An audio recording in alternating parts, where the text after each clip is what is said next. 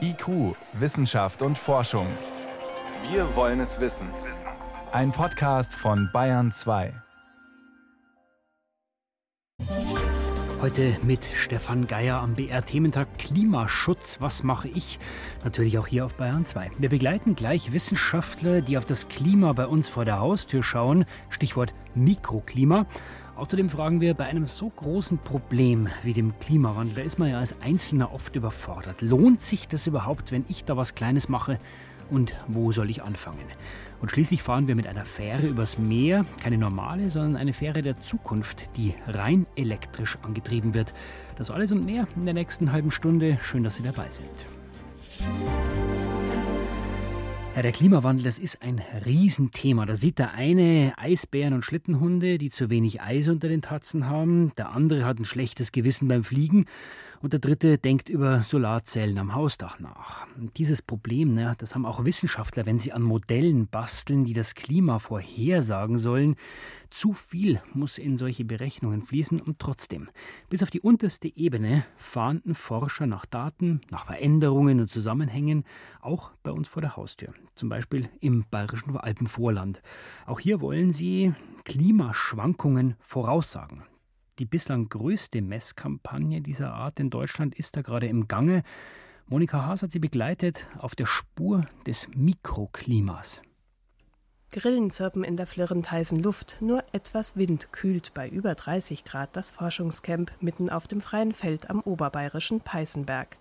Mit Sonnenschutz und Wasserflasche ausgerüstet, startet der Tag mit großen Erwartungen für Gastgeber und Klimaexperte Professor Harald Kunstmann. Im Moment sind vier Universitäten und drei Helmholtz-Forschungseinrichtungen hier im Feld, um auf unterschiedlichste Art und Weise Bodenfeuchte zu bestimmen. Die Bodenfeuchte spielt eine ganz zentrale Rolle im Klimasystem. Die Bodenfeuchte steuert, wie die einfallende Sonnenstrahlung, wie die sich aufteilt, zum Beispiel in die Verdunstung und damit, wie der gesamte Wasserkreislauf beeinflusst wird. Vor ein paar Tagen hat Starkregen die festen Wettermessstationen fast unter Wasser gesetzt. Jetzt ist der Boden stellenweise ausgedörrt. Das sogenannte Mikroklima entscheidet, wie sich die Feuchtigkeit im Boden hält, ist aber kaum erforscht. Weil kleinräumige Klimamodelle detaillierte Informationen benötigen, wollen die Experten auf dem Feld Wasser in jeder Form messen. Im Erdboden, oberhalb der Grasnarbe und in der Luft. Drohnen der Technischen Universität Berlin fliegen in exakten Bahnen am Himmel, spüren Wassermolekülen nach und liefern detaillierte Wärmebilder. Drohnenpilot Tobias Grenzing und Versuchsleiter Michael Förster sind mit ihrem Flug zufrieden. Besonders beim Wald. Sehr gut. Und den Weg sieht man auch immer. Ne? Der ist auch einfach Entscheidend für den Erfolg der Messungen ist die Arbeit von Martin Schröen vom Umweltforschungszentrum in Leipzig. Er fährt jetzt mit seinem weißen Rover das Gelände ab, im Kofferraum brandneue Klimamesstechnologie. Ein Neutronenzähler, registriert kosmische Strahlung, die permanent vom All kommt und in den Boden eindringt. Das Gerät zählt, wie viel davon aus dem Erdreich wieder zurückgeworfen wird. Je trockener der Boden, desto mehr reflektierte Neutronen kommen bei der Fahrt im Messfahrzeug an. Das Verfahren eröffnet eine neue Dimension ihrer bisherigen Erkenntnisse, so Messkampagneninitiator Harald Kunstmann. Uns interessiert, wie sich das Wasser im Boden verteilt, in Abhängigkeit von den Wurzeln, in Abhängigkeit von den Pflanzen. Und vor allem, äh, wir können es ja auch nur an einzelnen Stellen messen, aber mit dem Rover und dass wir umherfahren, können wir wirklich über viel größere Flächen messen. Und wir messen es so, dass wir den Boden nicht zerstören müssen. Wir müssen nicht buddeln, so wie hier, sondern der Boden bleibt unberührt. Wochenlang haben die Experten ihre Klimadaten gesammelt. Sobald alle Informationen der Intensiv-Messkampagne vorliegen, sollen sie in ein neues regionales Klimamodell eingerechnet werden. Viel Arbeit wartet auf die Forscher, doch am Ende könnten lokale Vorhersagen möglich werden. Die Klimaänderung trifft uns alle. Sie äh, trifft insbesondere auch die Landwirtschaft. Es geht um Vegetationsperioden, es geht um erhöhte Temperaturen, es geht um Extreme, es geht um Trockenheit.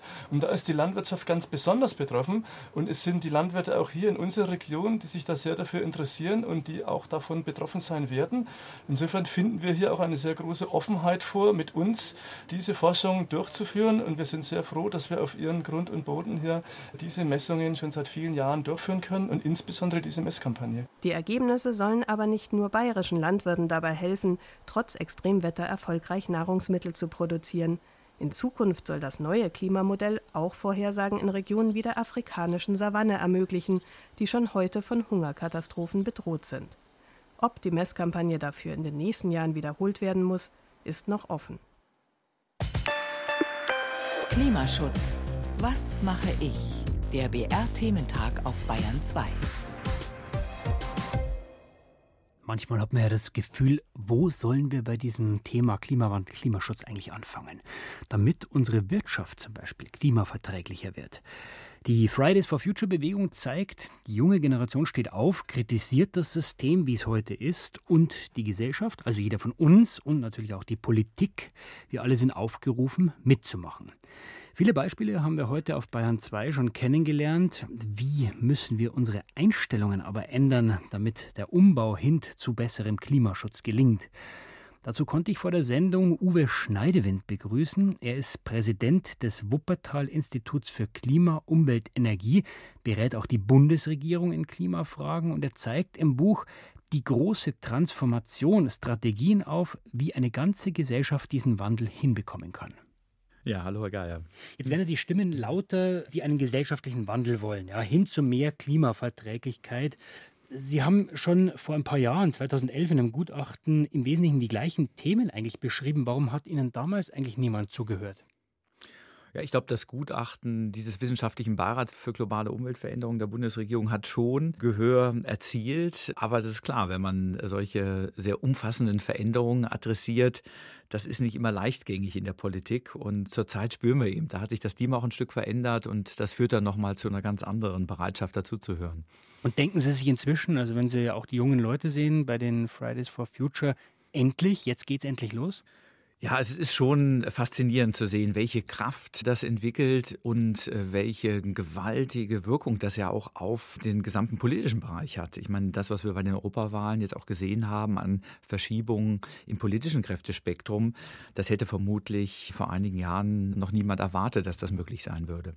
Jetzt ist inzwischen unbestritten, dass wir beim Thema Klimawandel eigentlich fünf vor zwölf haben, aber es gibt ja noch weitere Probleme. Zum Beispiel die Biodiversität, also Arten, die rasant aussterben.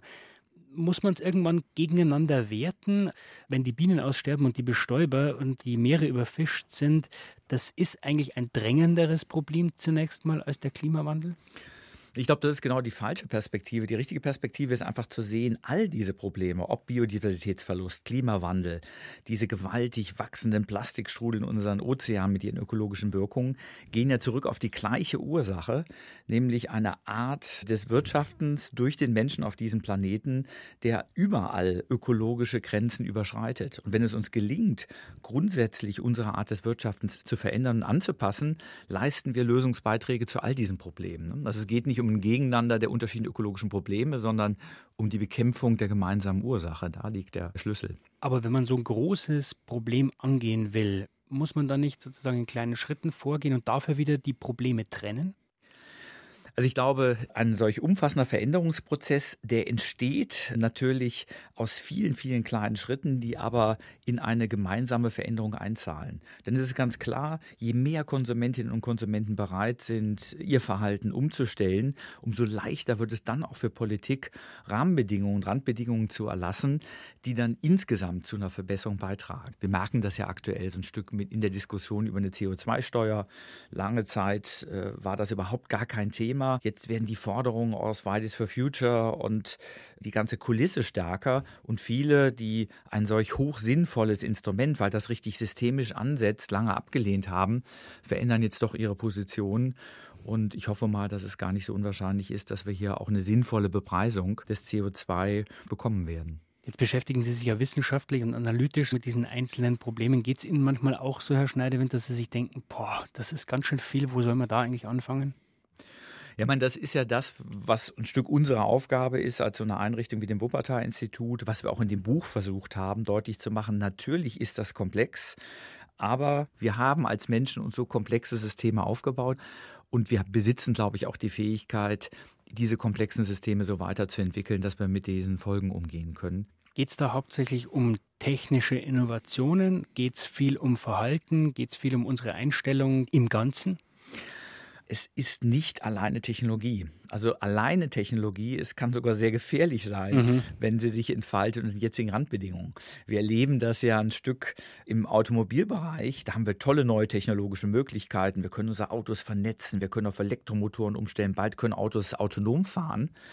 Aber diese technologischen Möglichkeiten alleine entscheiden noch nicht, ob wir in zehn Jahren in einer Welt leben, in der weiterhin im Wesentlichen zweieinhalb Tonnen schwere SUVs dann aber von Elektromotoren betrieben alleine fahren, damit der eine Fahrer oder die Fahrerin, die da drinnen sitzt, während der Fahrzeit die Mails abarbeiten kann oder einen schönen Film schaut. Das wäre die ökologische Katastrophe. Oder ob mit den gleichen Technologien eine hochintelligente, vernetzte Mobilität entsteht, in der wir unsere Mobilitätsbedürfnisse nur noch mit einem Zehntel der Autos befriedigen.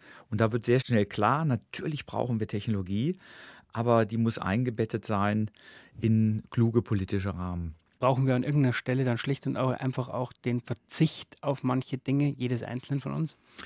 Also wir brauchen sicher eine kulturelle Weiterentwicklung, die eben erkennt, dass ein weniger und ein bewusster oft auch ein Mehr an Lebensqualität ist. Zum wir Beispiel? Haben, wir haben ja heute Beispiele, wo gucken wir hin, wenn wir uns lebenswerte Städte der Zukunft ansehen wollen. Dann gucken wir nach Kopenhagen, Amsterdam, Utrecht.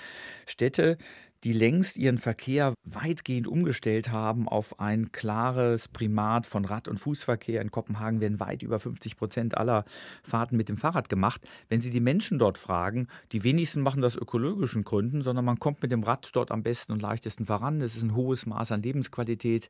Die Stadt gewinnt einen ganz anderen Charme wieder. Und da spürt man, das hat so überhaupt nichts mit Verzicht zu tun, sondern wenn Sie mit den Menschen vor Ort sprechen, merken die, dass ein Fahrrad statt einem SUV ein gewaltiger Sprung auch an persönlicher Lebensqualität und Lebensqualität für die Menschen in Städten sein kann.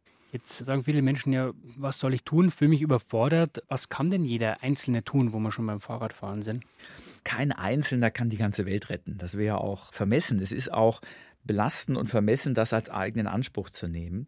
Aber jeder Einzelne kann in bestimmten Bereichen bei sich in seinem Umfeld Veränderungen anstoßen und sollte eigentlich dort beginnen, wo er die tiefste innere Energie spürt, weil damit setzt er Beispiele, das macht er dann auch aus einer gewissen Lebenslust heraus. Und bei dem einen ist es die Freude, ein Solarpanel auf dem Dach zu installieren, sich selbst zu versorgen, den Nachbarn begeistert davon zu erzählen, was möglich ist wieder jemand sagt so, und jetzt stelle ich endlich um, jetzt kaufe ich mir so ein E-Bike und fahre die zehn Kilometer zum Büro mit dem Fahrrad.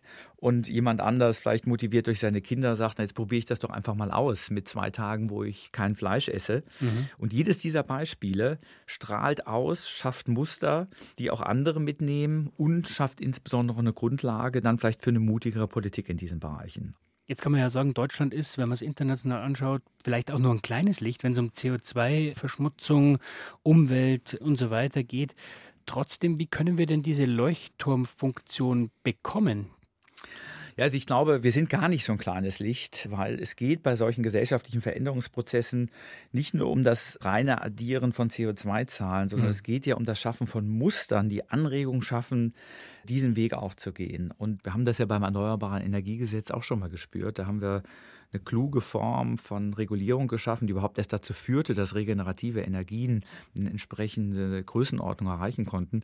Das ist ein Gesetz, das in ganz, ganz vielen Ländern kopiert wurde. Und um das geht es. Muster des Gelingens in wichtigen Ländern zu produzieren und dann zur Nachahmung anzuregen. Sie klingen, Herr Schneiderwind, insgesamt sehr optimistisch, dass wir diesen Wandel schaffen, diesen Umschwung. Woher nehmen Sie diese Zuversicht?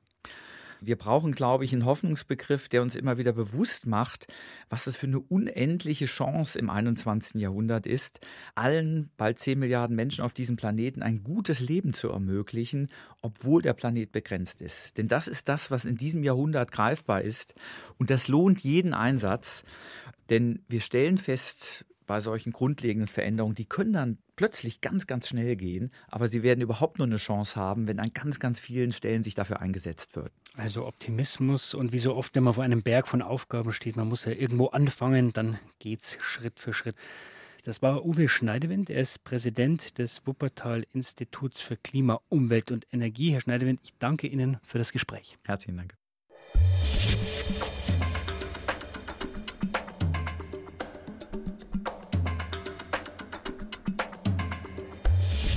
Wissenschaft schnell erzählt. Das macht heute Priska Straub und Sie behaupten, mhm. Spinat könnte bald ins Visier der Drogenfahnder geraten. Ja, das klingt nach einem Scherz, hat aber einen seriösen Hintergrund. Berliner Wissenschaftler haben jetzt eine neue Erkenntnis zu einer Substanz in der Spinatpflanze, die da sehr konzentriert enthalten ist. Vitamin C. Das gibt es da auch. Es geht aber um Ekdysteron. Das ist ein pflanzliches Steroid.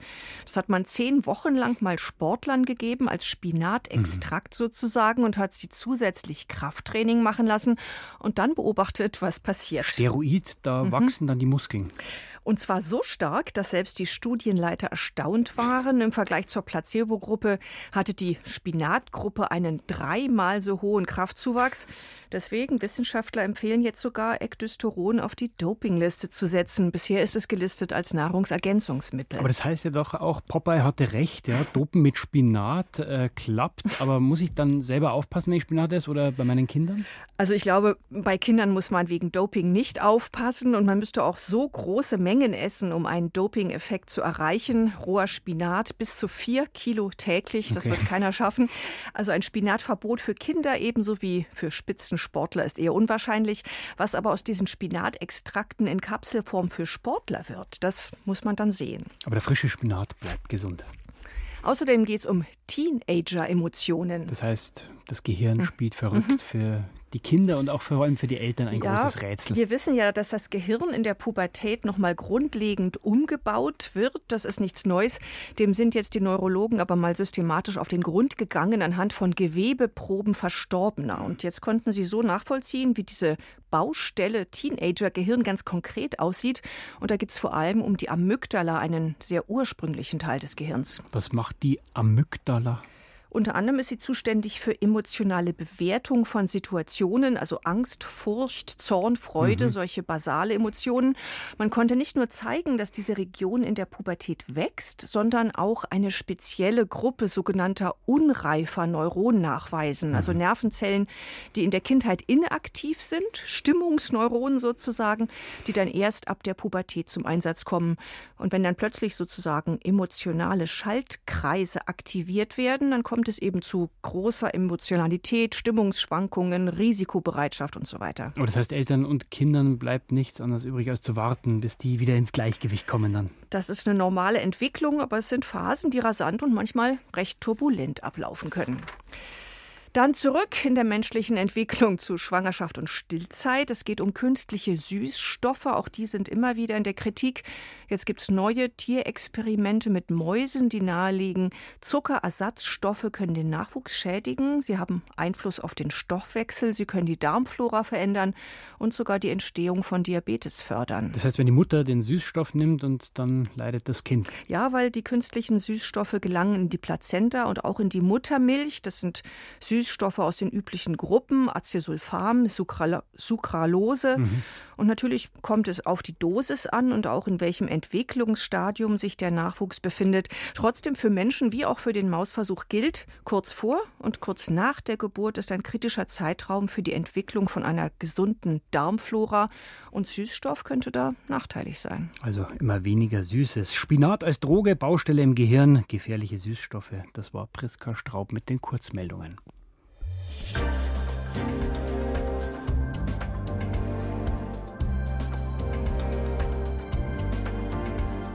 18 Uhr und gleich 24, Bayern 2 IQ. Der Klimawandel, ja, was kommt da eigentlich auf uns zu? Auf jeden Fall, eins scheint klar, die Elektroautos. Elektromotoren sind ja ein Schlüssel zum klimafreundlichen Fortbewegen, vorausgesetzt natürlich, der Strom kommt aus regenerativ, regenerativen Quellen.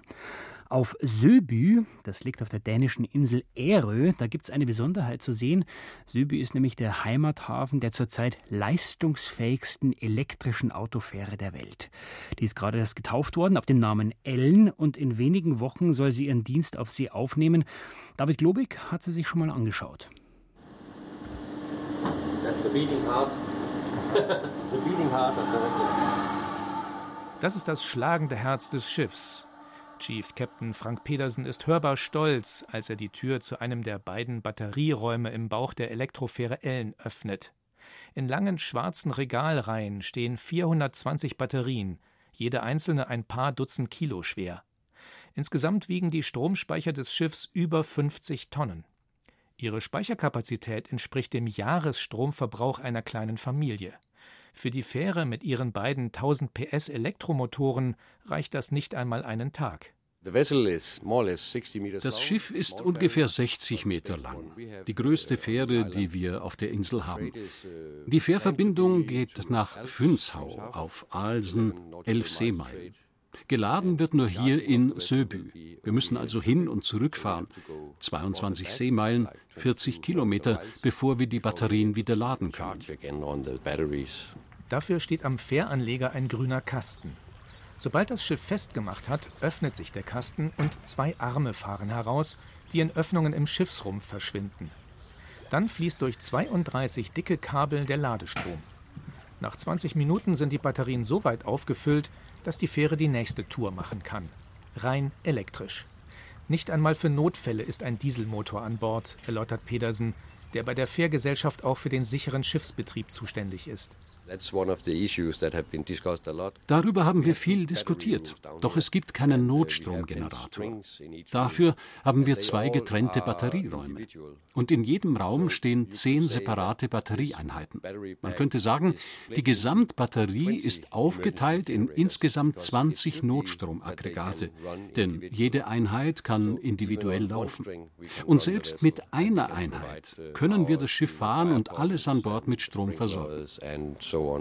Bei den Batterien handelt es sich um Lithium-Ionen-Akkus. Da stellt sich natürlich die Frage, wie sicher die Stromquelle ist. Denn Lithium-Ionen-Akkus können in Brand geraten und sind dann nur schwer zu löschen. An Bord einer Fähre kann das katastrophale Folgen haben. Therefore we have and that's Deshalb haben wir, und das ist vielleicht eine der größten Innovationen auf dem Schiff, ein spezielles Medium, um Feuer in der Batterie zu bekämpfen. Das ist ein Schaum. Er ist nicht umweltschädlich. Der Hersteller sagt, man kann ihn essen. Wenn man ihn in die Batterien presst, dann können diese, anders als beim Löschen mit Wasser, nicht explodieren. Registriert das Löschsystem erhöhte Temperaturen oder Rauch in einer Batterieeinheit, wird ein Konzentrat mit Druckluft aufgeschäumt und dorthin geleitet. Die restlichen Einheiten bleiben intakt. Wenn das nicht ausreicht, können wir eine Sprinkleranlage starten oder den Batterieraum sogar komplett fluten. Seit vier Jahren läuft das Projekt E-Ferry, Elektrofähre, finanziert zur Hälfte aus EU-Mitteln. In den vergangenen Wochen hat die Ellen etliche Testfahrten absolviert. Die größte Umstellung für die Steuerleute dürfte die Stille sein. Von den Elektromotoren kommt, anders als von Schiffsdieseln, keine akustische Rückmeldung, wenn man Gas gibt. Und eine weitere Besonderheit, die Motoren sprechen ohne Verzögerung an. Wenn Sie sich ferngesteuerte elektrische Schiffsmodelle anschauen, dann reagieren die unheimlich schnell auf Steuerbefehle. Mit dieser Fähre ist es dasselbe. Deshalb gibt es eine Software, die das etwas bremst, damit sich die Motoren so verhalten wie bei einem konventionellen Schiff. Wenn die Maschinen schlagartig die volle Leistung liefern würden, dann würden wir wahrscheinlich die Schiffsschrauben und die Wellen ruinieren. Am 1. August soll die E-Fähre den Liniendienst in Dänemark aufnehmen. Die Fährgesellschaft hofft, dass sie im Vergleich zu einem konventionellen Schiff pro Jahr 2000 Tonnen CO2 einsparen kann und gut 41 Tonnen Stickoxide. Wie viel es tatsächlich ist, sollen Messungen während des Betriebs zeigen. Für die Häfen ist die abgasfreie Ellen aber auf jeden Fall eine Entlastung. Denn die Motoren der normalen Fähren pusten während des Be- und Entladens jede Menge Ruß in die Luft. Ein kleiner Beitrag zum Klimaschutz, aber jeder Beitrag zählt, auch die Elektrofähre von Söbü. Soweit von IQ heute zum Thementag Klimawandel. Das ganze Team sagt Danke fürs Zuhören, auch Stefan Geier, der war am Mikrofon.